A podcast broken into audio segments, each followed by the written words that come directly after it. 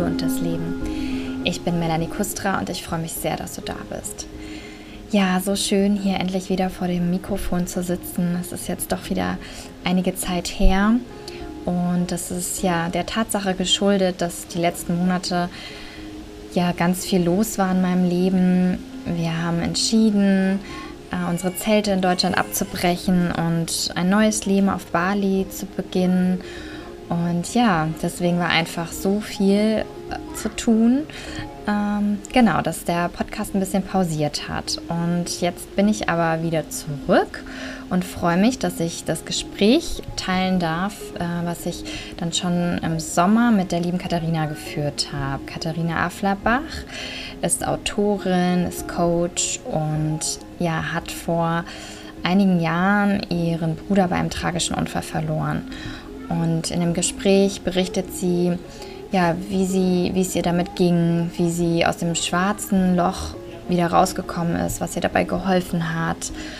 Und sie berichtet auch, dass sie dann nach einiger Zeit festgestellt hat, dass es ganz viel äh, Menschen in ihrem Umfeld gibt, die auch einen schmerzlichen Verlust erlebt haben. Und daraus entstand dann irgendwann die Idee, ein Buch zu schreiben und sich mit den Menschen zu unterhalten und über deren Schicksalsschläge zu berichten. Und ja, ist total spannend, welche Rückschlüsse Katharina dann auch wiederum aus diesen einzelnen Geschichten schließen konnte. Und ja, es ist ein ganz schönes, bewegendes Gespräch geworden, wo ich mir sicher bin, dass du da ganz vieles für dich mitnehmen kannst an Impulsen, wenn du auch gerade in der Trauer dich befindest. Und ja, ich ähm, würde sagen, wir legen einfach los und äh, ja, ich wünsche dir viel Freude beim Zuhören.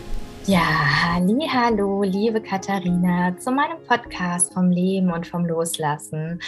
Und ja, ich freue mich so sehr, ähm, dass wir hier heute zusammen Zeit verbringen und uns ein bisschen unterhalten. Und äh, wir sind ja schon ein bisschen länger auch im Austausch. Ich glaube, der erste E-Mail-Kontakt war letztes Jahr im Sommer, wenn ich mich recht erinnere. Und von dem her bin ich total froh, ähm, dass wir das heute jetzt hier fast ein Jahr später dann tatsächlich äh, geschafft haben. Und äh, ja, vielleicht zu Beginn, du bist ja ähm, ja, du machst ganz vieles und äh, ich fand es total inspirierend, als ich äh, so deinen Lebenslauf mir durchgelesen habe. Und äh, ich glaube, allein damit könnten wir schon eine ganze Podcast-Folge füllen. Heute soll es ja auch vordergründig so um deine Geschichte gehen und ähm, auch das Buch, was du geschrieben hast. Ähm, du hast deinen dein Bruder verloren beim tragischen Unfall und äh, ein sehr bewegendes Buch auch geschrieben. Und aber bevor wir da so richtig einsteigen, ähm, wäre es doch trotzdem ganz schön, wenn du, wenn die Hörer und Hörerinnen vielleicht einen kleinen Eindruck von dir bekommen. Also wer ist Katharina? Magst du da kurz mal was von dir erzählen? Äh, ja, gern. Hallo Melanie, hallo liebe ZuhörerInnen. Ja, ich bin Katharina, 44 Jahre aus Köln und bin jetzt schon seit einigen Jahren selbstständig, ich glaube ungefähr acht Jahre, als Texterin und Coach. Und vorher war ich in der Kreuzfahrt- und Hotelbranche unterwegs im Marketing. Und nachdem ich diese Schublade verlassen habe, habe ich mich ja interessiere ich mich oder versuche so die Freiheit zu leben, mich für, verschiedene Dinge zu interessieren und mein eigenes Puzzle des Lebens zu gestalten. Also zum Beispiel habe ich letztes Jahr und dieses Jahr noch so Zertifizierungen gemacht zur Wanderführerin Ach, cool. oder ich gehe im Sommer als Sennerin auf die Alp, jetzt nicht mehr den ganzen Sommer, aber jetzt gerade grad, war ich wieder für ein paar Wochen auf der Alp als Bäuerin sozusagen und ja, genieße das, ähm, die Dinge auf mich zukommen zu lassen und sie dann auch anzunehmen und auszuprobieren. Und ich glaube, das ist was, was mich auszeichnet, mir die Freiheit zu nehmen, mein Leben zu gestalten, wie ich das möchte. Mhm. Ja, voll schön. Und der, ja, der Tod deines Bruders ähm, war ja schon ein ziemlicher Wendepunkt in deinem Leben. Ähm, magst du uns da mal ähm, mitnehmen, ähm, wann das war und äh, was genau da eigentlich passiert ist? Ja, das ist vor sechs Jahren passiert. Da hat äh, mein Bruder, da war er 35 Jahre alt und ist Opfer eines Verkehrsunfalls geworden und er ist überfahren worden von einem 81-jährigen Mann. der auch so eigentlich hätte nicht mehr Auto fahren dürfen. Also da kam dann wirklich irgendwie so eine Tragik zur anderen. Und mh, mm, für mich und für meine Familie war das absolut einschneidend, weil das auch etwas war, wo du dich nicht darauf vorbereiten konntest oder wo wir uns nicht darauf vorbereitet haben. Klar weiß man irgendwie so indirekt und unbewusst, dass immer im Leben was passieren kann. Und dann gibt's ja auch immer diese berühmten Statistiken, dass die meisten schlimmen Dinge, Unfälle zum Beispiel, gar nicht auf großer Weltreise passieren, sondern zu Hause, in deinem Haushalt oder im Alltag. Und plötzlich, plötzlich bist du selbst Teil davon. Plötzlich, ja, bist du ähm, Opfer oder Protagonist in einer Geschichte, wie du sie sonst in den Nachrichten hörst oder in der Zeitung liest. Und diese Erfahrung, die war so groß und so einschneidend, wie ich sie mir nie hätte vorstellen können, wenn ich mir alleine überlege, welche körperlichen Auswirkungen die Trauer gehabt hat, dass du plötzlich nicht mehr Herr der, der Lage bist und dass plötzlich dein Körper macht, was er will. Also alleine diese Facette hätte ich mir nie vorstellen können.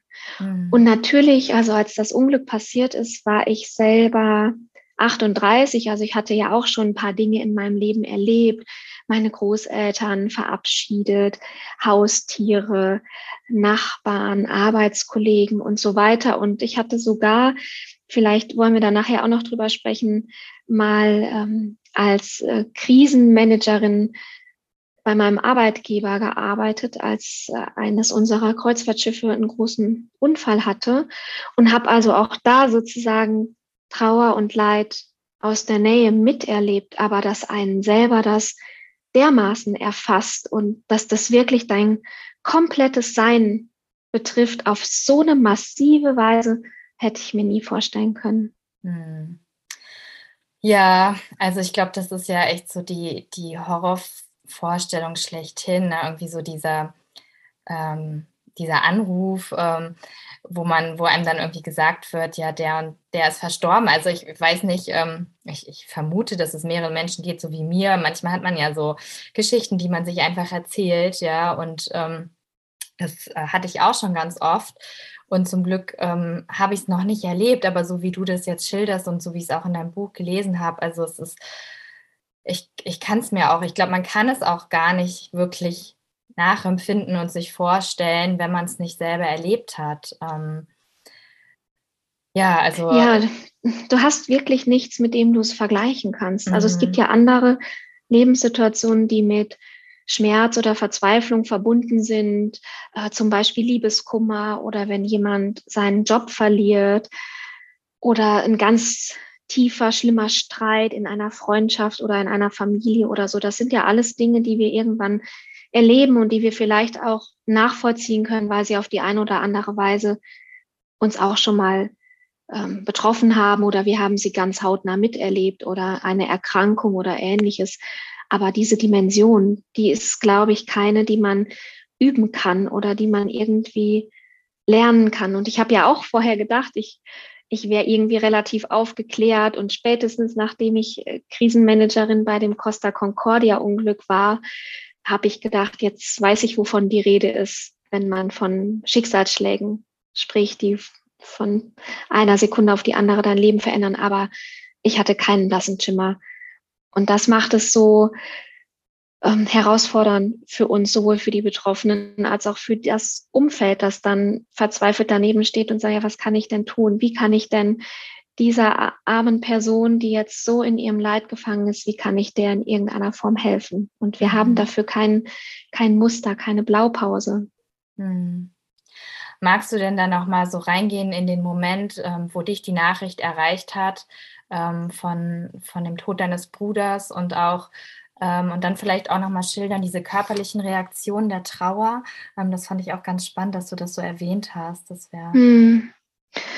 Ja, also der, der Unfalltag war ein Feiertag im Mai, also so ein ganz wunderschöner Frühlingstag, wie wir ihn wahrscheinlich alle kennen. Blauer Himmel, Sonnenschein, die Vögel singen und alle Leute holen die Fahrräder aus dem Keller oder motten, motten das Cabrio aus und machen so den ersten Frühlingsausflug. Und so ein Tag war das. Also es war einfach perfekt. Kaiserwetter, Eisdiele.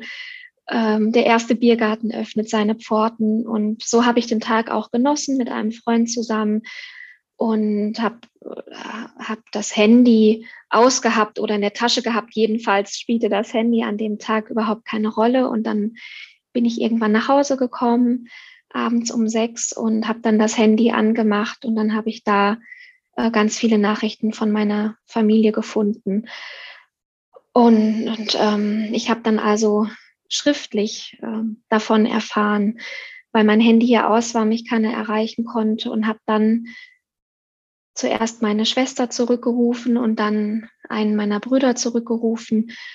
Und woran ich mich erinnere und diese Sekunden und Minuten habe ich sind wie eingebrannt bei mir im Gedächtnis, während andere dann erzählen, bei ihnen wäre nur noch ein schwarzes Loch, sie könnten sich an gar nichts mehr erinnern, aber bei mir ist das alles minutiös und detailgetreu noch da. Und ähm, ich sehe ich sehe mich in meinem Zimmer stehen ähm, und ich schreie durch das Telefon und es sind solche Urlaute aus mir rausgekommen. Also ich wusste nicht, dass ich so schreien kann mein Körper hat sich verkrampft und zusammengekrümmt. Gleichzeitig habe ich während dieser Telefonate schon mir irgendeinen Koffer geschnappt und Sachen reingeschmissen, weil mir klar war, ich will sofort in die Heimat fahren zu meinen Eltern, um einfach bei der Familie zu sein. Also da ist gleichzeitig so ein automatisches Programm abgelaufen, um die nötigsten Dinge zu tun und, und auf der anderen Seite war, war ich gar nicht mehr Herr, Herr der Lage und es sind Dinge in meinem Körper passiert, die ich nicht kontrollieren konnte. Und das war schon so eine Urgewalt. Äh, also ich habe mich gefühlt, als ob der Blitz in mich reingeschlagen ist und so einen riesigen Baumstamm in zwei gerissen hätte. Mhm. Und dann bin ich natürlich entgegen aller Warnungen äh, habe ich mich dann doch ins Auto gesetzt. Ne? Du würdest natürlich deiner besten Freundin sofort sagen, du setzt dich ja. jetzt auf keinen Fall ans Steuer. Ja. Aber diese Macht, also die, dieser Wille oder dieser Wunsch und dieses Bedürfnis nach Hause zu fahren, war so mächtig, da mich hätte nichts bremsen können. Also ich wäre auch durch jede Polizeisperre durchgebrettert mit meinem kleinen Auto. Du hast da so einen Trieb in dir. Und ich sehe mich auch noch in diesem Auto sitzen, äh, diese Autofahrt, die eigentlich nur eine Stunde dauert, aber die gefühlt nicht zu Ende ging. Wohl, ich kam nicht schnell genug vom Fleck. Ich wollte so schnell wie möglich nach Hause und meine Unterarme haben gekrampft. Ich konnte so gerade irgendwie das Lenkrad festhalten. Und als ich dann endlich, endlich bei meinen Eltern angekommen bin, habe ich mit zitternden Händen versucht, die Haustür aufzuschließen mit, mit allerletzter Kraft. Ich konnte schon meine Tasche gar nicht mehr halten. Und ähm, ja, dann bin ich in die Küche gekommen. Da saßen dann meine Eltern und einer meiner Brüder. Und als ich die da sitzen gesehen habe, also es war mir schon vorher klar, dass das Realität ist, aber als ich dann diese drei mir so vertrauten und engen Menschen in dieser Haltung, in, in dieser Sprachlosigkeit und in dieser Machtlosigkeit an dem Küchentisch habe sitzen sehen, da ist es mir dann völlig eingesackt, ähm, ja, das ist jetzt wahr und Flo ist nicht mehr da. Hm. Wow. Wie, wie ging es dann für dich weiter? Wie, wie bist du mit der Trauer ähm, oder wie hast du mit der Trauer leben gelernt? Oder hast du sie, weil, also ich kann mhm. mir vorstellen, dass man ja dann auch erstmal so vielleicht es verdrängt, um zu funktionieren. Ähm, ja, ja, da gar nicht drüber spricht. Wie, wie war das bei dir? Hm. In den ersten Tagen bin ich bei meinen Eltern geblieben und wir haben dann gemeinsam die Trauerfeier organisiert, mit dem Pastor gesprochen und diese ganzen Dinge. Und da habe ich auch so eine Art von verantwortungsvolle Rolle übernommen, weil ich gedacht habe, natürlich bin ich als Schwester sehr, sehr, sehr betroffen. Und mein Bruder und ich standen uns sehr, sehr nah von Kindesbeinen an. Aber ich bin doch nie so betroffen wie meine Mutter oder wie mein Vater. Und deswegen habe ich versucht, für sie eine Stütze zu sein, bin einkaufen gegangen, habe für alle gekocht, habe mich um die verschiedenen Dinge gekümmert. Und das war fein für mich. Also da, ich habe mich wohlgefühlt in dieser Rolle. Und es tut ja auch gut, irgendetwas tun zu können. Und ähm, es gab dann auch so Gänge, die unheimlich schwer waren und an die ich mich noch erinnere. Zum Beispiel sind mein Vater und ich zu dem Pastor in unserem Dorf nach Hause gefahren und haben geklingelt, um ihm ähm, zu sagen, dass mein Bruder gestorben ist und um schon ähm, ja vielleicht einen Termin für die Beisetzung zu finden oder ihn zumindest schon mal anzufragen und vorzuwarnen. Und vor dieser Haustür zu stehen und zu klingeln und das dann sagen zu müssen oder später, als wir beim Floristen waren und die Grenze ausgewählt haben, die Blumen ausgewählt haben. Für mich war das sehr schwierig, diese Gänge zu gehen. Und da war dann auch mein Vater mit dabei, weil wir unsere Mutter beschützen wollten. Und die ist dann einfach zu Hause geblieben, hat sich eingeigelt. Es war schwer und das sind Dinge, die ich nie in meinem Leben machen wollte. Aber für mich war es, es war es keine Frage, diese Dinge, mich denen zu stellen und sie zu machen für meine Familie. Und ich bin dann in eine besondere Situation gewesen, weil der Unfall ist Anfang Mai passiert und drei Wochen später begann meine nächste Saison als Sennerin auf einer Alp in der Schweiz. Also ich hatte schon mhm. vorher zwei Sommer bei einer Familie in den Schweizer Bergen gearbeitet, auf einer Alp als Bergbäuerin sozusagen. Wie schön. Ja, also wirklich, wie man sich das vorstellt, mit Ziegen und Kühen und Enzian so wie Heidi. und Edelweiß. wie Heidi, nur mit ein bisschen mehr Arbeit. Ah, ja. ja, und dieser nächste Bergsommer ja, stand kurz bevor, also nur drei Wochen nach dem Unglück. Und mir stellte sich praktisch sofort die Frage, scheiße, was, was mache ich denn jetzt? Ähm, auf der einen Seite willst du eigentlich nur bei deinen lieben und vertrauten Menschen sein, dich irgendwie verkriechen und erstmal erstmal überleben, ehrlich gesagt, erstmal irgendwie damit klarkommen, was, was da gerade passiert ist. Und auf der anderen Seite hatte ich aber auch eine Verpflichtung. Also ich hatte einen Vertrag in der Schweiz. Ich hatte ab dem Stichtag meine Wohnung untervermietet. Und da ich selbstständig bin, hatte ich auch für diese anstehenden vier Monate keine Projekte, weil ich ja wusste, ich, ich wäre auf der Alp. Und ich musste mir dann also Gedanken darüber machen, was mache ich jetzt? Sage ich diesen Sommer auf der Alp ab? Dann hätte ich auch die untervermietete Wohnung mir zurückholen müssen und hätte mir irgendwelche Projekte ranholen müssen, heute die Polter, um, um mich über Wasser zu halten. Oder hätte ich den Mut, trotzdem als Sennerin auf die Alp zu gehen?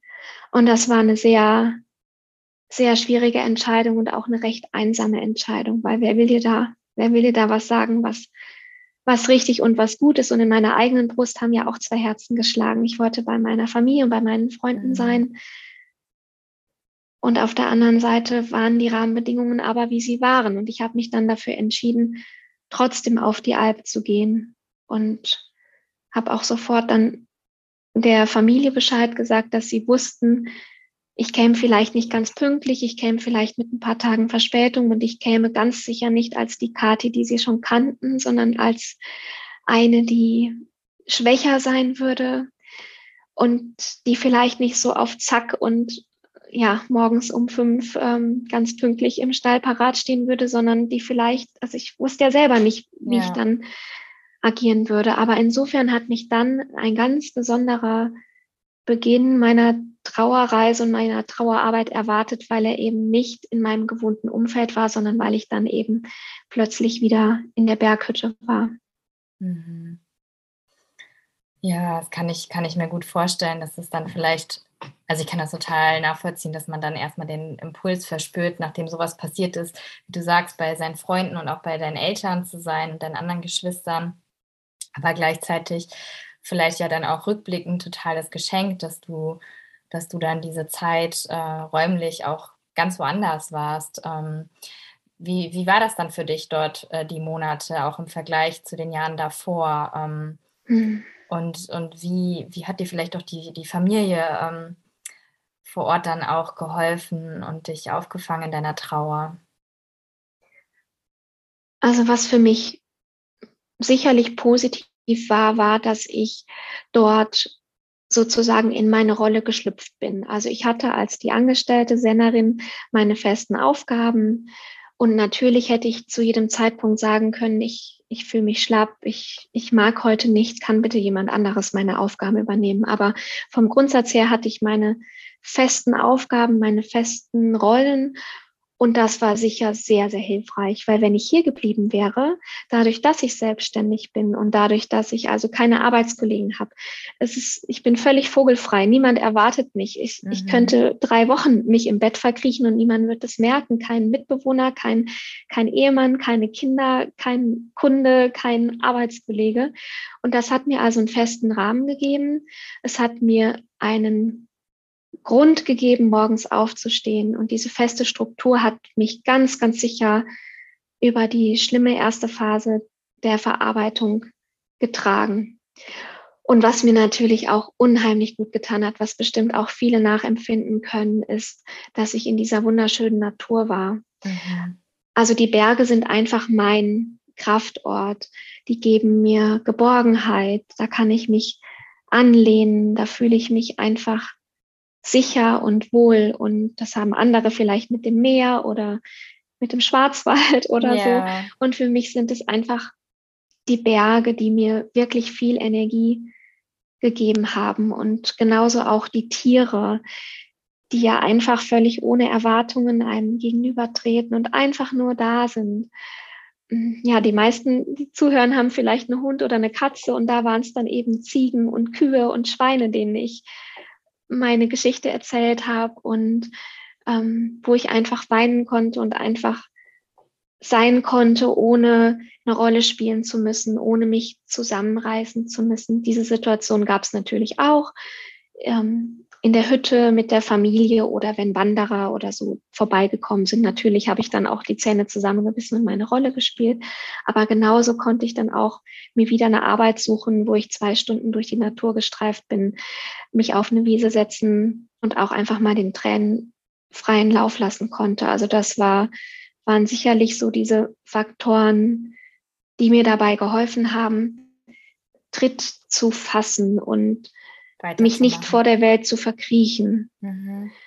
Aber das, das musste dann trotzdem auch kommen. Also als sich dann diese vier Monate auf der Alp dem Ende genähert haben, habe ich auch eine sehr, sehr große Sehnsucht in mir gespürt, mich dann doch endlich zu verkriechen und dieser, dieser tiefen Trauer hinzugeben, die man auch nur mit sich alleine machen kann und wirklich drei Tage im Bett zu liegen und Chipse zu essen. Mhm.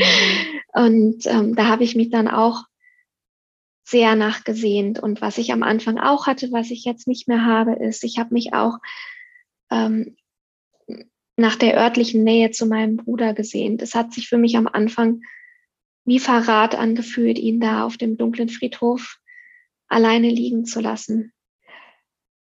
Und da wollte ich bei ihm sein. Und jetzt habe ich das nicht mehr. Aber am Anfang war, waren diese tausend Kilometer oder ich weiß nicht, wie viele es waren, ähm, zwischen uns, die haben, die haben mir wehgetan. Ich wollte bei ihm sein. Mhm. Ja. Und deswegen war es dann gut, als der Sommer zu Ende ging und ich dann wieder mich hier in mein eigentliches, in mein eigenes Leben finden musste und mir selber so eine Struktur bauen musste. Wie komme ich durch den Tag, wo ja dann plötzlich die Struktur des bäuerlichen Lebens morgens um fünf Uhr im Stall zu erscheinen, zu melken, ja, mir das aufzubauen und dann auch mit dem Wissen, der dunkle Winter steht vor der Tür. Mhm. Das heißt, du hast es jetzt gerade schon so ein bisschen angedeutet. Ähm, würdest du dann sagen, dass dieses sich verkriechen und sich wirklich vollkommen der Trauer dann und dem Schmerz dann hingeben, das und sich das auch zu erlauben, sich dann zu verkriechen, dass dir das im Nachhinein dann auch geholfen hat, diesen, dieses Erlebnis äh, zu verarbeiten? Also würdest du sagen, dass es dir danach dann auch nochmal ja, besser ging? Ja, also diese Phase hätte ich nicht auslassen dürfen, da bin ich mir ziemlich sicher. Also ich hätte ja auch nach diesen vier Monaten auf der Alp, wo ich diese feste Struktur, den Tagesablauf, den Familienzusammenhalt hatte, dann war ich ja, war ich ja eigentlich gut geborgen und irgendwie innerlich gut, gut aufgebaut und aufgestellt. Und dann hätte ich ja sozusagen vorspulen können und sagen können, genauso mache ich jetzt weiter in meinem anderen ja. Leben in Köln, in meiner Selbstständigkeit. Aber das, das es bahnte sich in mir an, dass ich, dass ich das nicht überspringen darf. Und da war so eine Melancholie in mir, die mich, ähm, ja, die so ein bisschen an mir gezerrt hat und ein bisschen an mir gerissen hat und gesagt hat, ähm, du musst dich auch noch um mich kümmern. Diese vier Monate da oben waren super, um dich gut über die, diese erste Zeit zu bringen, dass du nicht in deiner Single-Wohnung in Köln vereinsamst. Jetzt habe ich dich gut über den Sommer gebracht, aber jetzt ist die Zeit. Jetzt kannst du etwas tiefer eintauchen und in das schauen, was, was innen in dir ist. Und dann habe ich mich dem nicht gewehrt und mich dem nicht entgegengestellt, und, sondern habe mich dem hingegeben und habe mich, habe mir dann auch erlaubt, zum Beispiel nur vormittags am Schreibtisch zu setzen. Und dann habe ich mich eben mittags, nachmittags ins Bett gelegt. Völlig erschöpft. Es steckten ja auch noch diese vier Monate der harten körperlichen Arbeit in den Bergen in mir und habe mich dem einfach hingegeben und habe mir das zugestanden. Habe gesagt, jetzt, jetzt bin ich halt nicht mehr leistungsfähig. Jetzt arbeite ich einen halben Tag und den Rest des Tages verstecke ich mich vor der Welt. Und das war gut so. Mhm. Wie, wie lange ging diese Phase?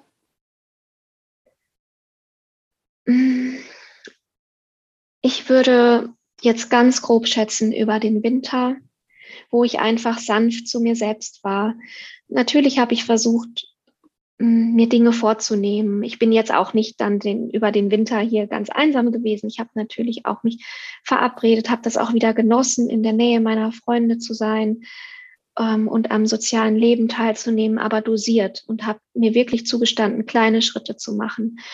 Und manchmal war es auch ziemlich absurd auf gewisse Weise. Also während ich im Sommer auf der Alp in einem riesigen Areal unterwegs war und schwerste körperliche Arbeit gemacht habe, jeden Tag mehrere hundert Höhenmeter rauf und runter gegangen bin, ähm, war es plötzlich für mich im, im Herbst und Winter hier zu Hause ein unvorstellbarer Kraftakt, zum Supermarkt zu gehen oder zum Briefkasten zu gehen. Also plötzlich ist meine Welt dadurch, dass ich nicht mehr meine Rolle spielen musste, sondern mir die Freiheit gegeben habe, aufzuräumen und innerlich zur Ruhe zu kommen, plötzlich wurden diese kleinen Aufgaben für mich zu Schwerstaufgaben, zu richtigen Kraftakten. Aber dann auch das zu akzeptieren und zu sagen, okay, ich weiß, wenn ich wirklich muss, könnte ich jetzt auch, äh, könnte ich jetzt auch wieder eine größere Aufgabe angehen. Aber wenn ich es nicht muss, dann lasse ich mich jetzt mal da reinfallen. Und dann ist es auch okay, wenn alles, was ich heute geschafft habe, war, zum Briefkasten zu gehen. Mhm.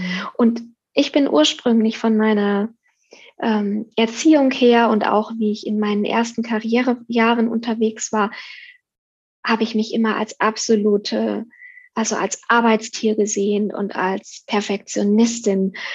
Und das war für mich auch, um, um damit nochmal aufzuräumen und wirklich endgültig Schluss zu machen, war das auch nochmal eine extrem gute Schule, so ganz nebenbei. Mhm.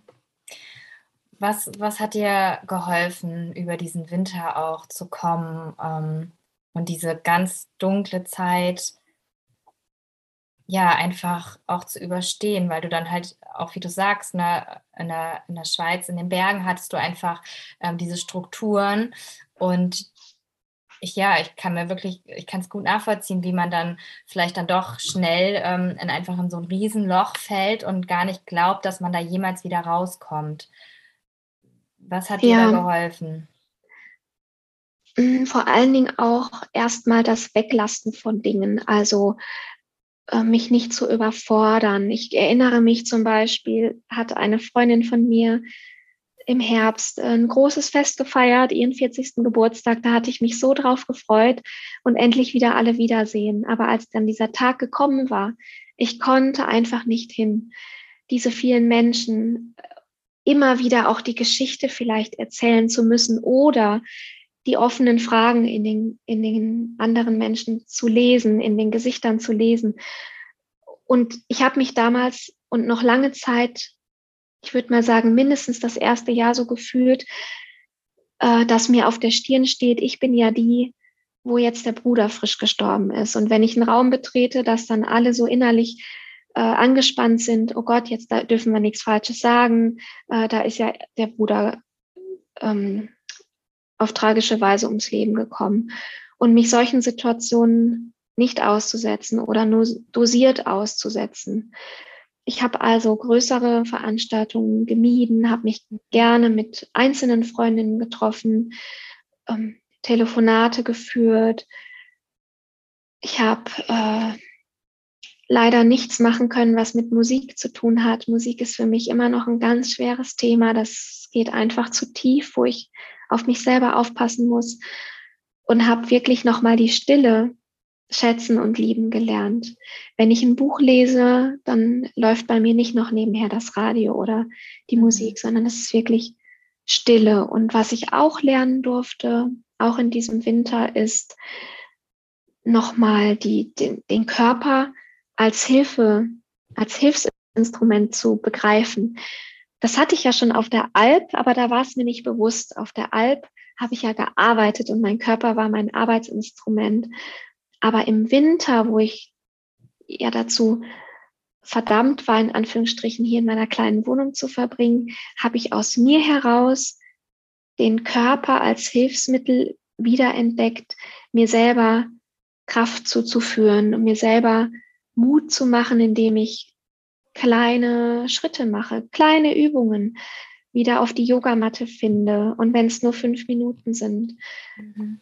Kleine Spaziergänge zu machen und wenn es nur die Runde um den Block war. Und jedes Mal, wenn ich meinen Körper benutzt habe oder genutzt habe für mich, war das wie ein kleines Erfolgserlebnis und es war gleichzeitig etwas, was mich mit mir selbst verbunden hat. Also dieser, diese Wintermonate haben mich wieder mehr so zusammengepuzzelt, nachdem, nachdem ich vorher das Gefühl hatte, immer noch in tausend Scherben zerbrochen zu sein. Und so habe ich mich in der Ruhe und in der Zurückgezogenheit Stück für Stück wieder zusammengesetzt.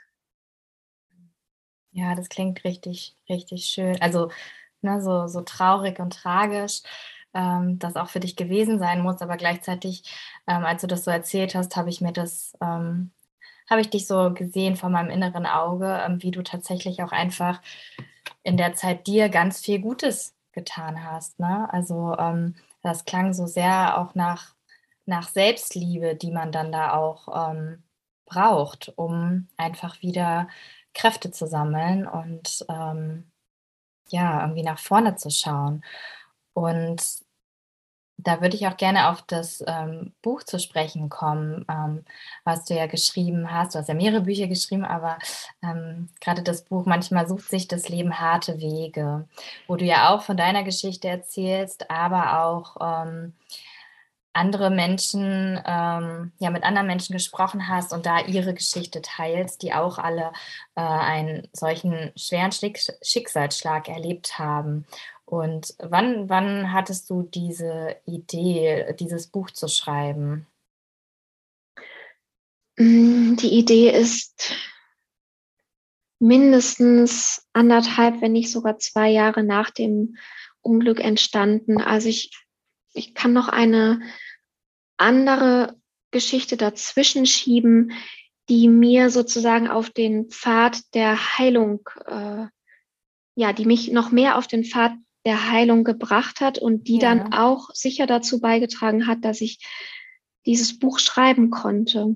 Ich habe ähm, ungefähr ein Jahr nachdem mein Bruder gestorben war, hatte ich die Idee, oder anderthalb Jahre danach hatte ich die Idee, dass ich bei mir zu Hause Spendenabendessen ausrichte, immer für zehn Gäste und wo wir dann zusammen einen schönen Abend haben und Geld sammeln, das dann an einen wohltätigen Zweck gespendet wird. Und diese Idee und das, das liest man so oft und es ist so kitschig, aber es ist tatsächlich wahr.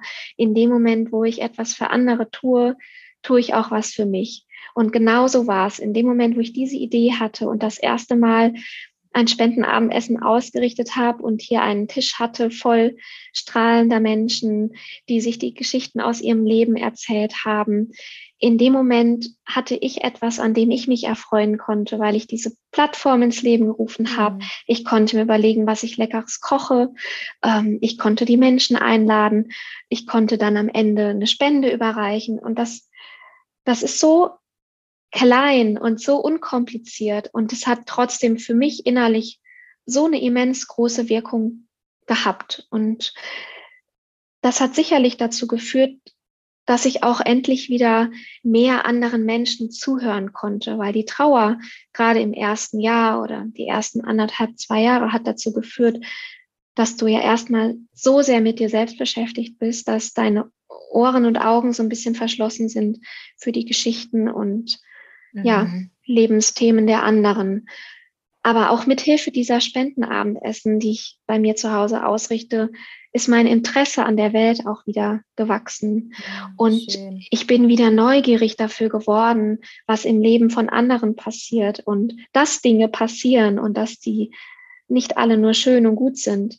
Ähm, das war mir ja bis dahin völlig klar. Und umso wichtiger war es für mich auch so eine Verbindung zu schaffen und ja auch so, ein, so einen runden Tisch zu bieten für die Geschichten des Lebens und Voll dann, schöne Idee. Ja, und, und das hat, ich glaube, dass das ganz eng mit dem Buch verwoben ist, weil ich erst dadurch den Mut entwickeln konnte, auch wieder bei anderen hinzuhören. Und dann bin ich ins Nachdenken gekommen und habe überlegt, ähm, irgendwie kenne ich doch in meinem Leben schon so viele Menschen, ob aus meiner Kindheit oder aus dem Erwachsenenleben, wo ich genau weiß, dass auch irgendwas Furchtbares passiert ist, wie sind die eigentlich damit umgegangen? Wie ist es denen gelungen, durch diesen Tunnel dieser Tragödie hindurchzugehen und trotzdem auf der anderen Seite mit ihrem Leben weiterzumachen? Und wie sind sie damit umgegangen, wenn sie vielleicht verzweifelt nach Hilfe gesucht haben, äh, wenn sie vielleicht auch nicht nur positive, sondern auch verletzende Erfahrungen mit ihrem Umfeld gemacht haben, wenn Leute die Straßenseite wechseln oder sich im Supermarkt an der anderen Kasse anstellen, weil sie bloß nicht mit dir in Berührung kommen wollen als Opfer, weil sie nicht wissen, wie sie sich verhalten sollen oder weil sie nicht an ihren eigenen Schmerz oder ihre eigene Angst erinnert werden möchten. Und dann bin ich sozusagen immer neugieriger geworden und ich habe ja auch selbst gemerkt, dass dieses Thema oft geschnitten und, und ausgeblendet oder ganz schnell übergangen wird, bis man dann doch wieder auf mhm. sicherem Terrain ist, das Wetter oder die Fußballergebnisse. Und dann habe ich die Entscheidung getroffen, nein, ähm, ich habe jetzt den Mut, dieses Thema anzugehen. Und ich möchte auch anderen Menschen eine Plattform bieten, über ihre Erlebnisse zu sprechen. Und ich möchte so wie du mit deinem Podcast dafür sorgen, dass wir alle miteinander lernen können, uns der Verzweiflung rund um die Trauer zu stellen und alle vielleicht ein bisschen sicherer zu werden, wie wir eine Hand reichen können. Hm. Ja, ich habe da echt vollsten Respekt vor, ähm, dass du dieses ähm, Buch geschrieben hast. Ähm, und diese Gespräche geführt hast mit diesen Menschen, weil ich muss dir auch ganz ehrlich sagen, also es hat mich auch echt, echt schon mitgenommen. Also es war halt einfach echt krass. Also da teilweise, ähm, also erleben die Menschen wirklich Sachen, ja, also das, das, das, da denkt man sich, okay, wie, wie soll ich da jemals wieder rauskommen? Wie soll ich das ähm, überleben? Und das, ähm, ja, lag mir dann echt äh, schwer im Magen auch, das so zu lesen. Und ähm, deswegen würde mich jetzt ähm, total interessieren. Ähm, ja, du hast ja zwölf Menschen, glaube ich, mit zwölf Menschen gesprochen, ne?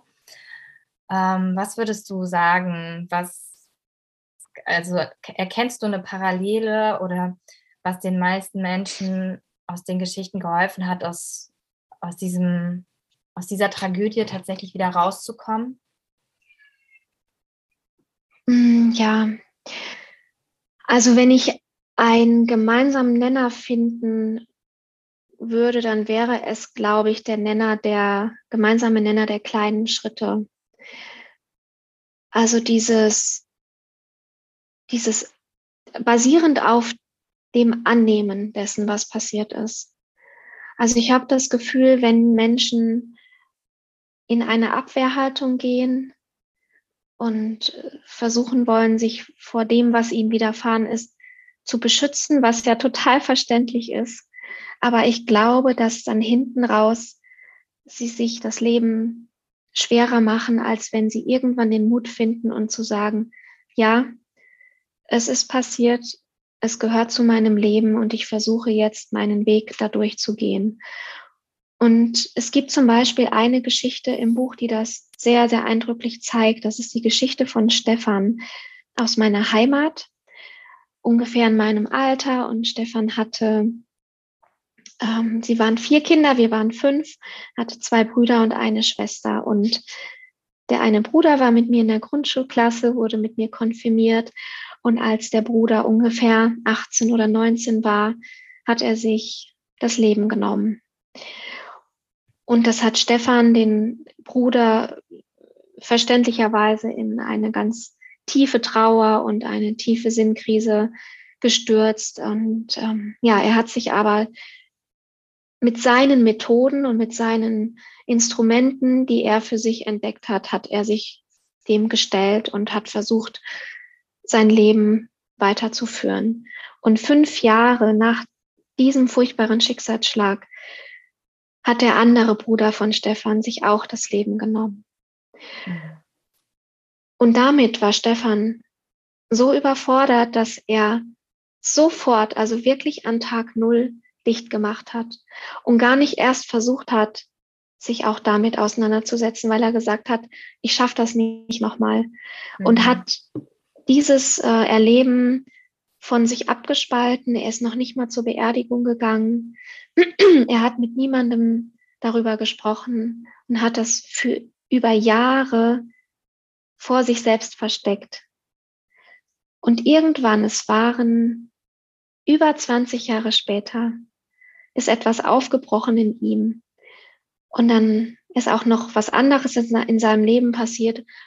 Und dann erst mit dem Abstand von über zwei Jahrzehnten hat er sich dem Verlust seines zweiten Bruders stellen können. Und jetzt ist er ein anderer Mensch. Also natürlich war, war dieser Weg auch nochmal dahin durch unfassbar schwer. Und ich glaube, wir können uns nicht ansatzweise vorstellen, was die Familie von Stefan ja. erlebt hat.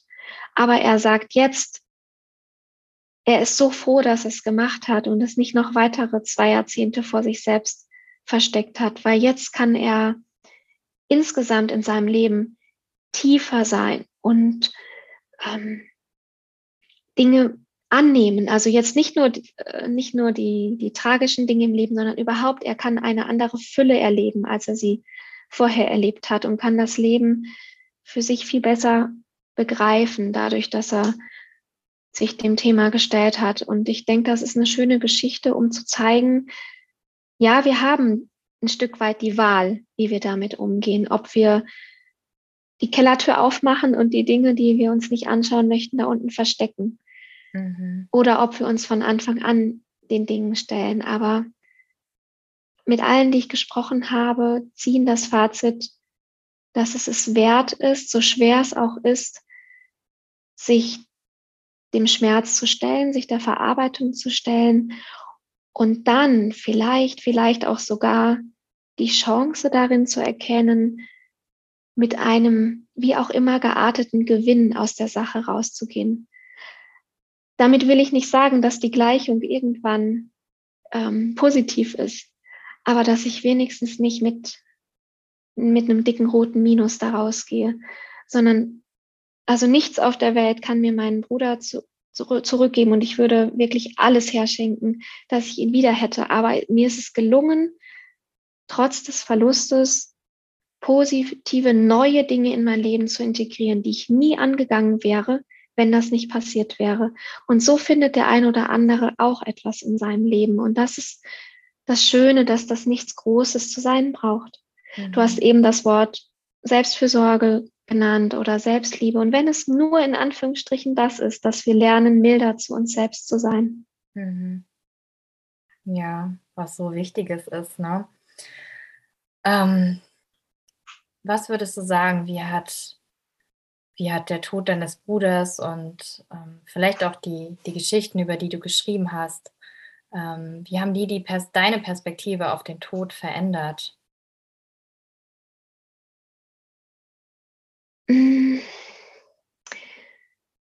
Also ich würde mal sagen, auch in Kombination damit, dass ich mich heutzutage so viel in der Natur aufhalte, als Sennerin, als Wanderführerin und einfach in meiner Freizeit, glaube ich, habe ich so ein bisschen mehr Frieden mit den Kreisläufen der Natur an sich schließen können.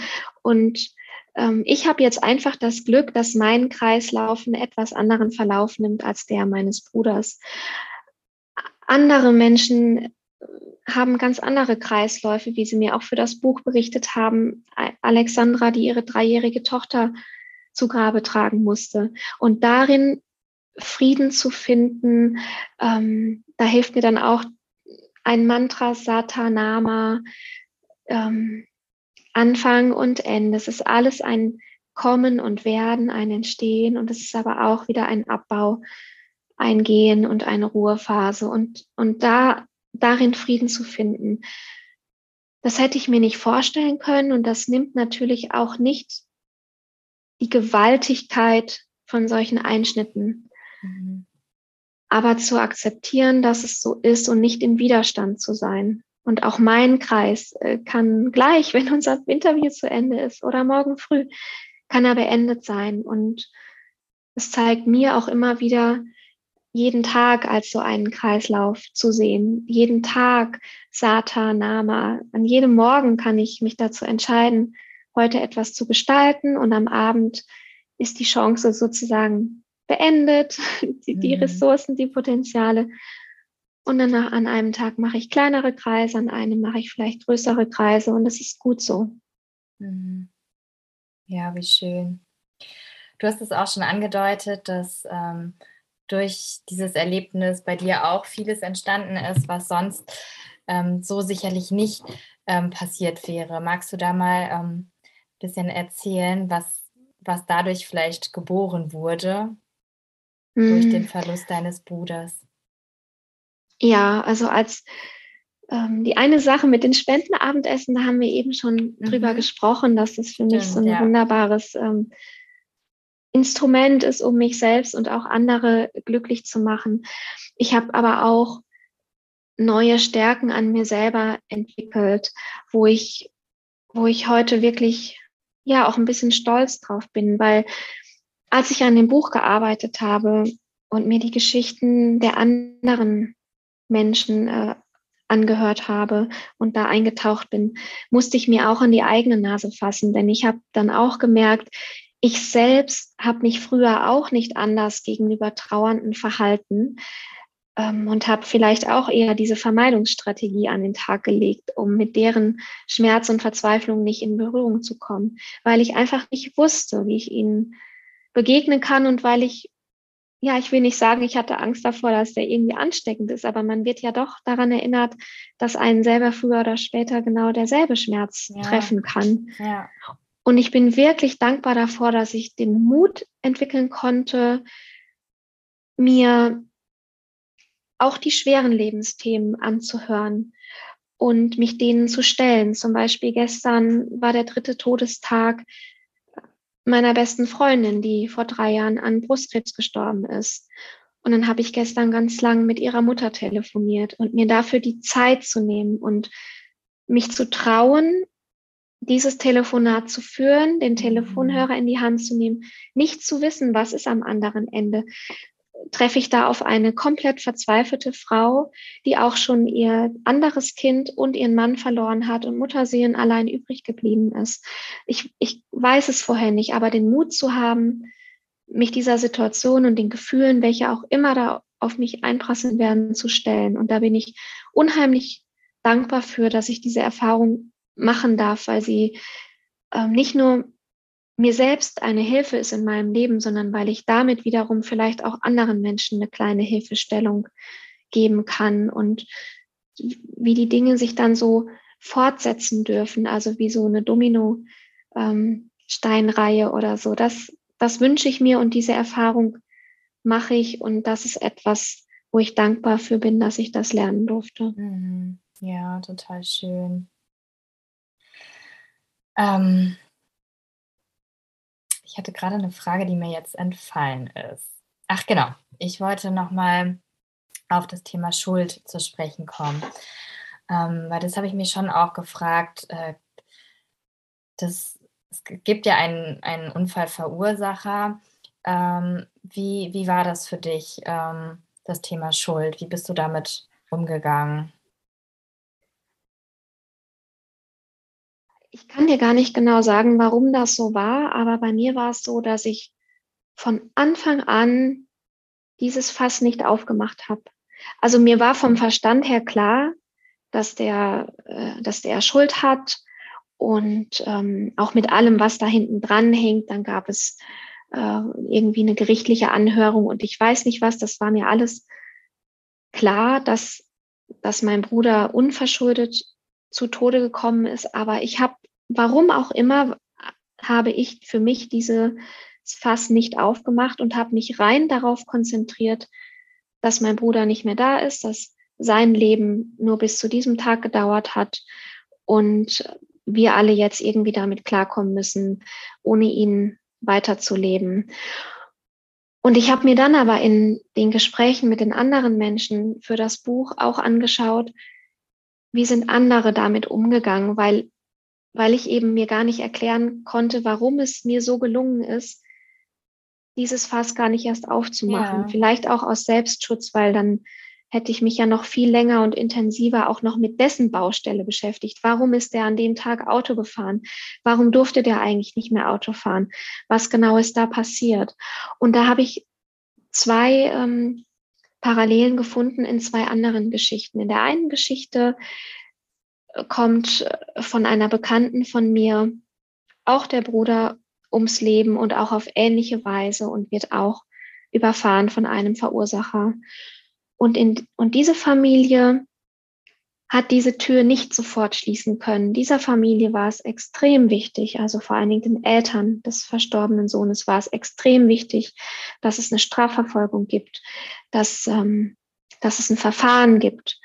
Und dann gab es einen Gerichtsprozess und dann gab es nochmal eine Berufung und dann gab es nochmal einen Prozess. Das hat sich über zwei oder drei Jahre gezogen. Und diese Eltern haben diese Zeit sozusagen verloren, was ihre persönliche Verarbeitung angeht, weil sie immer wieder Wunden aufgerissen wurden, weil immer wieder irgendwelche Protokolle geschrieben, gelesen, unterzeichnet werden mussten, weil immer wieder etwas in, in Unruhe gebracht wurde. Mhm. Und dadurch, dass ich diese Tür sofort geschlossen habe, konnte ich mich rein auf meine Verarbeitung, meine Wunden konzentrieren. Eine etwas anders gelagerte Geschichte ist die von Nicole, eine Schulkameradin von mir. Und ihr Vater hat sich, als sie ungefähr 20 Jahre alt war, das Leben genommen. Und dann habe ich sie auch gefragt, wie, wie konntest du denn damit umgehen, dass er sich sozusagen freiwillig von euch auch als Familie getrennt hat, dass er euch verlassen hat? Ähm, Wem gibst du die Schuld oder suchst du nach Antworten? Und sie hat mir gesagt, sie hat sich auch von der ersten Sekunde an intuitiv rein darauf konzentriert, dass ihr Vater nicht mehr da ist und dass sie um ihren Vater trauert, warum auch immer er zu dieser Entscheidung gelangt ist. Es gab dann sogar einen Abschiedsbrief, aber sie hat für sich entschieden, den nicht zu lesen, weil sie sich rein auf den Verlust ihres, Trauer, ihres Vaters konzentrieren wollte und sich davor schützen wollte, was auch immer da noch möglicherweise hinterherkommt. Und das, das kann man hinterfragen, da kann man sich eine Meinung zu bilden, aber gleichzeitig finde ich es eine unfassbar starke Entscheidung, weil es ist eine Entscheidung für sich selbst. Und in dieser Trauer kann dir erstmal kein anderer helfen als du selbst. Und insofern fand ich das ähm, von Nicole eine wirklich starke Entscheidung für sich und irgendwie auf sich zu achten und mit ihren Kräften zu haushalten und nicht noch eine zweite Baustelle aufzumachen, weil sie würde ja nie mit ihrem Vater reden und das lösen können, sondern mhm. es würde ja immer ein riesiges Fragezeichen mhm. zurückbleiben. Ja, ich finde das total spannend, ähm, dass du das gerade so berichtet hast, auch von den Eltern. Ähm, also ich weiß natürlich überhaupt nicht, wie ich in so einer Situation ähm, reagieren würde, aber es hat mich irgendwie so daran erinnert, weil wir tendieren ja auch oft dazu, uns einfach abzulenken. Und ähm, indem man jetzt dann doch sich darauf konzentriert, dass es ein Strafverfahren gibt und na, dann, dann verrückt man ja tatsächlich auch diesen mhm. Fokus auf was anderes im Außen und es ist dann einfach wieder so dieser ähm, automatische Schutzmechanismus, der da wahrscheinlich greift, um sich selbst zu schützen, weil man sich selbst seine eigene Wunde, wie du es ja auch gesagt hast, ne, ähm, seinen eigenen Schmerz nicht anzuschauen und dann ja, verlagert man das einfach ins Außen und ähm, dann ist man aber vielleicht auch schnell bei irgendwann 20 Jahren wie bei dem Stefan, wo du das berichtet hast, weil die Zeit einfach dann so, ja, ähm, so schnell dann doch wieder verstreicht und man hat sich dann letztendlich nie mit seiner eigenen äh, Wunde und mit seiner eigenen Trauer so wirklich richtig auseinandergesetzt. Ja, und in dem Moment, wo ich mich auch jetzt ich als betroffene Schwester mit, mit dem Unfallgegner oder mit einem Prozess oder was auch immer beschäftigt hätte, wäre ich in dieser Opferrolle geblieben. Ne, dann wäre ich sozusagen offiziell von Seiten der Polizei oder des Gerichts oder was auch immer, ich wäre ja offiziell ein Opfer gewesen als Angehörige und hätte mich immer wieder in dieser Rolle bestätigt gefühlt.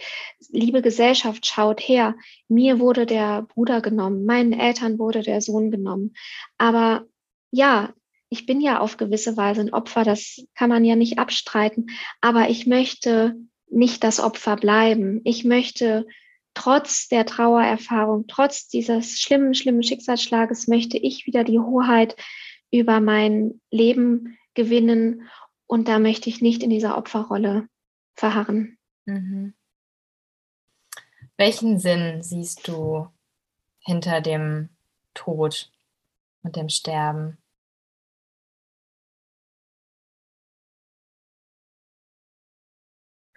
Falls du deinen Sinn siehst. Also das ist jetzt natürlich keine einfache Frage, ähm, aber es würde mich doch mal interessieren, was mhm. du dazu denkst. Ja, ich denke, ich habe wieder diese Bilder aus der Natur vor meinem inneren Auge, dass ich in der, in dem Wissen um die Begrenzung und in dem Wissen dessen, dass jeder Anfang auch ein Ende automatisch beinhaltet, dass ich, dass ich das zum Anlass nehme, etwas zu gestalten. Und ich brauche ja nicht als Zehnjährige oder Zwanzigjährige traurig zu sein, dass ich irgendwann mit 70 oder 80 irgendwann mal einschlafen werde, sondern ich kann sagen, hurra, ich habe einen Lebenskreis vor mir und kann mir vornehmen, ihn so auszuschmücken und auszugestalten, wie mir es dünkt. Und mir das, diese Sichtweise immer wieder aktiv vorzunehmen und nicht in dieses Passive zu verfallen und oder ja, Schwarzseherische zu verfallen, oh Gott, eines Tages muss ich sterben. Ja, klar, weil wie das Blatt am Baum, wie das Stiefmütterchen in deinem Balkonkasten, ja, aber bis dahin, das ist das Entscheidende und daran erinnert mich der Tod immer wieder. Mhm. Hast du heute noch Angst vor Schicksalsschlägen? Ähm, dazu eine kleine Geschichte. Mein Vater ist relativ krank auf verschiedene Art und Weise. Und mein Vater ist Ende 70.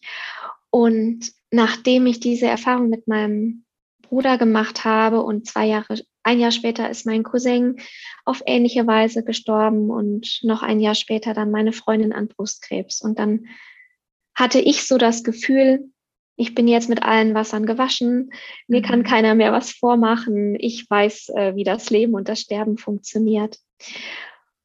Und vom Verstand her bin ich völlig fein damit, wenn ein Mann mit Ende 70 ähm, krank wird oder einfach so sein Leben, sein Lebenskreis endet, wenn jemand auf ein erfülltes Leben zurückblicken kann mit vielen Kindern und Enkelkindern und Hobbys und Urlaubsreisen und trotzdem trotzdem erwischt es mich natürlich.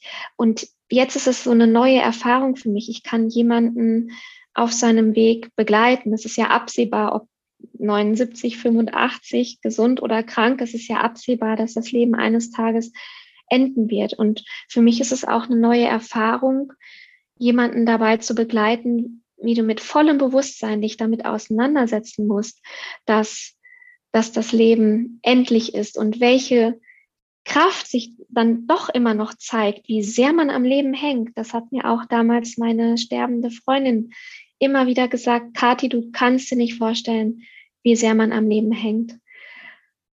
Und ich habe so gesehen eigentlich keine Angst davor. Ich habe Angst davor, die Angst im anderen zu sehen. Mein Vater war kürzlich wieder im Krankenhaus auf der Intensivstation und sich mit dieser Angst auseinanderzusetzen. Ja, ihm wird auch vom Verstand her klar sein, dass er relativ der Nächste ist, von mhm. der Natur her aus in der Kette. Ja. Aber diese Angst zu sehen, sich dann doch vom Leben verabschieden zu müssen und sich eingestehen zu müssen, das war es jetzt, das auszuhalten und da bei der Person dabei zu bleiben und diese Angst mit ihr zusammenzutragen, ist eine ganz neue Erfahrung für mich und das habe ich mir so nicht vorgestellt. Hm. Ja, voll schön, ähm, dass du aber da deinem Vater zur Seite stehst und wie du auch gerade gesagt hast, das mit ihm trägst und ähm, mit aushältst. Und ich, ja, also ich kann es mir auch nicht, nicht vorstellen, wie das tatsächlich ist, wenn man wenn man dann auch wirklich schon vom Verstand her weiß, okay, jetzt dauert es nicht mehr lange und dann muss ich wirklich alles loslassen. Ne? Also ähm, ja, da muss man, äh, glaube ich, sehr, sehr in sich gefestigt sein, auch ähm, um das so aushalten zu können. Ähm, und da so schön, dass du deinem Vater da auch äh, zur Seite stehst.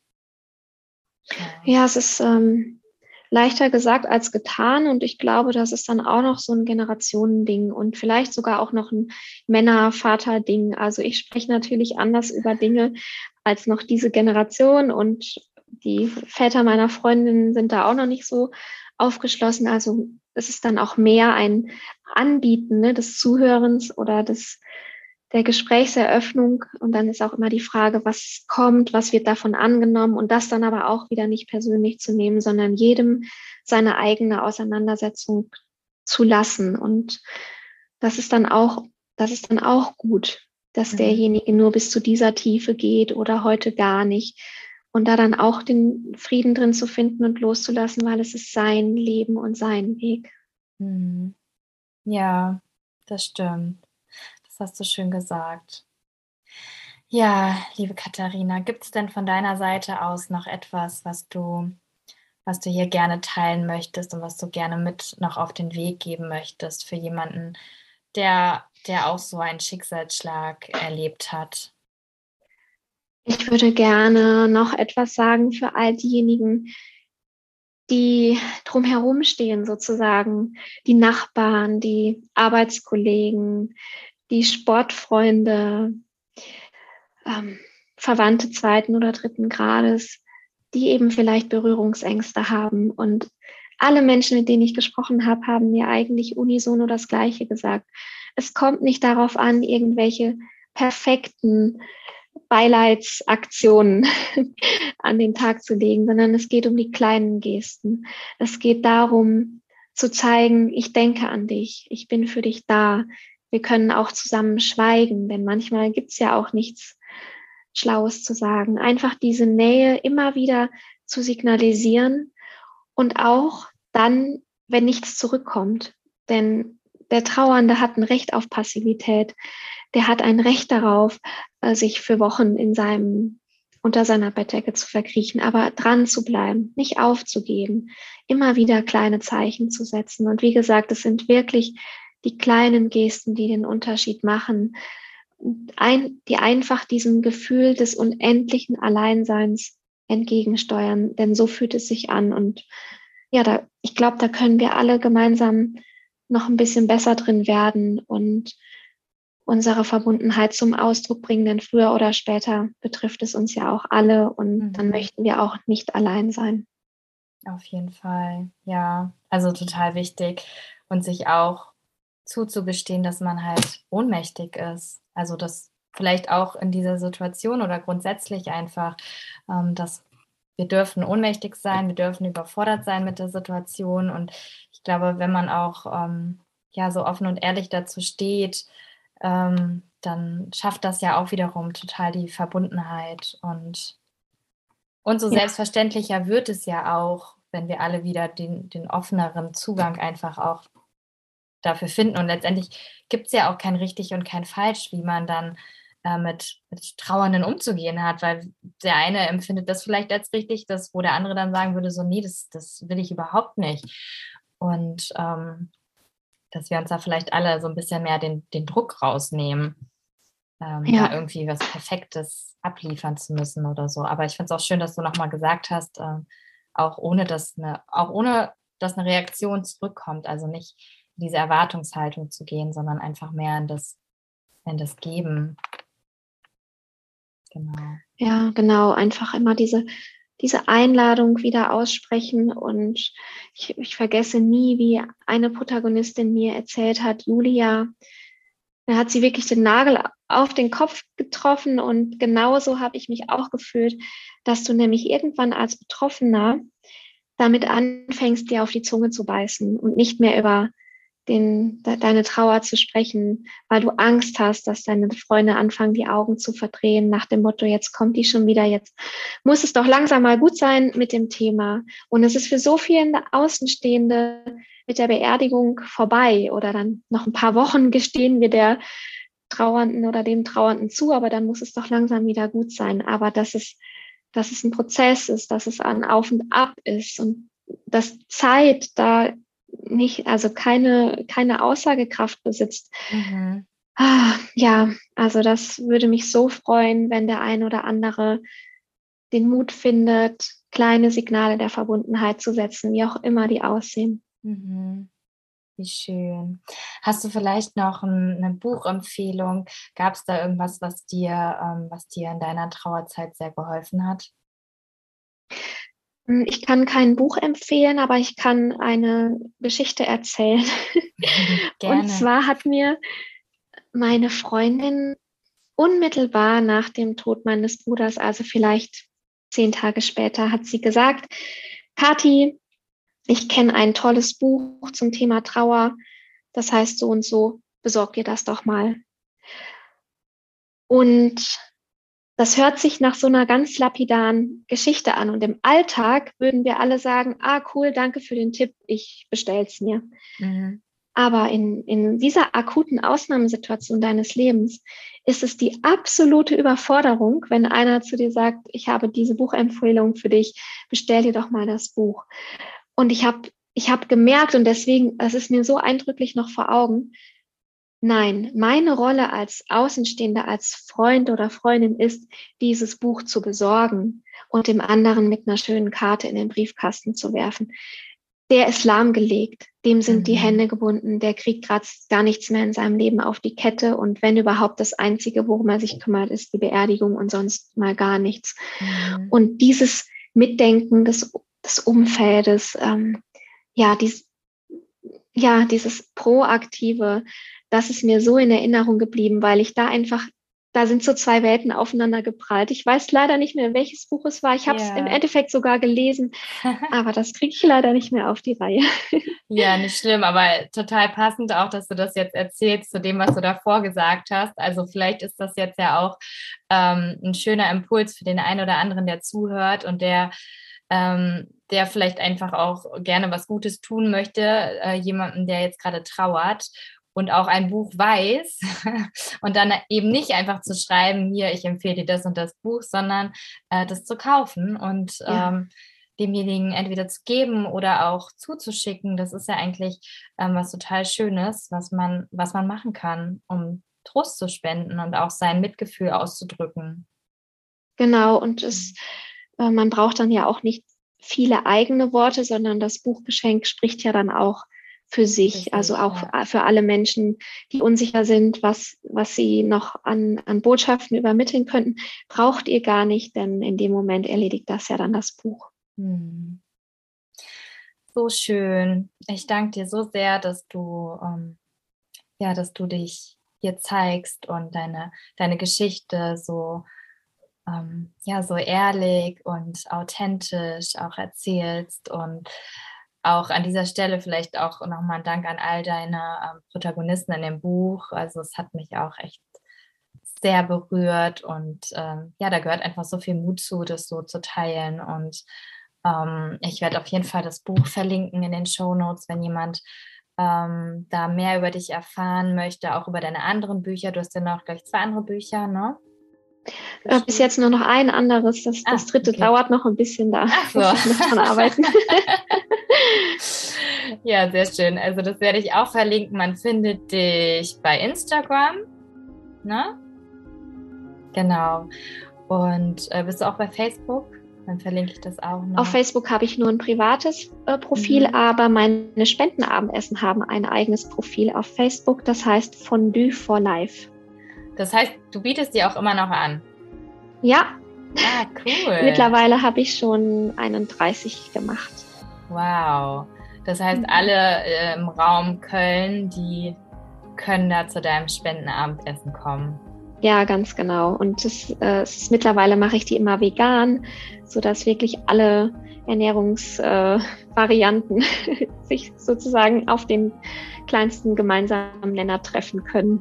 Mhm. Ach, wie schön. Ja, dann. Leider wohne ich nicht in der Nähe von Köln. Aber es klingt, klingt total schön.